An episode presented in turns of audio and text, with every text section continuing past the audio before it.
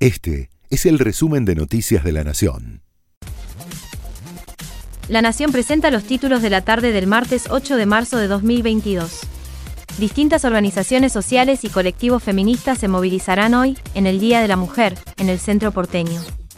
Hay tres áreas principales de concentración de las marchas para la tarde del martes, Plaza de Mayo, el Obelisco y el Congreso de la Nación.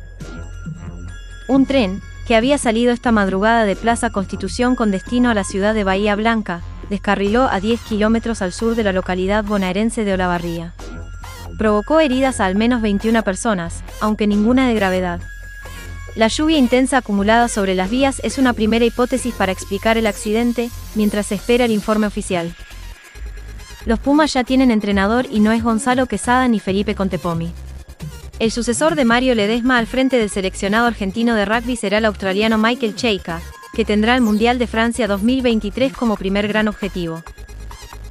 El presidente de Ucrania, Volodymyr Zelensky, prometió luchar hasta el final en una videoconferencia ante diputados británicos, en la que evocó el discurso de Winston Churchill en 1940, durante la Segunda Guerra Mundial.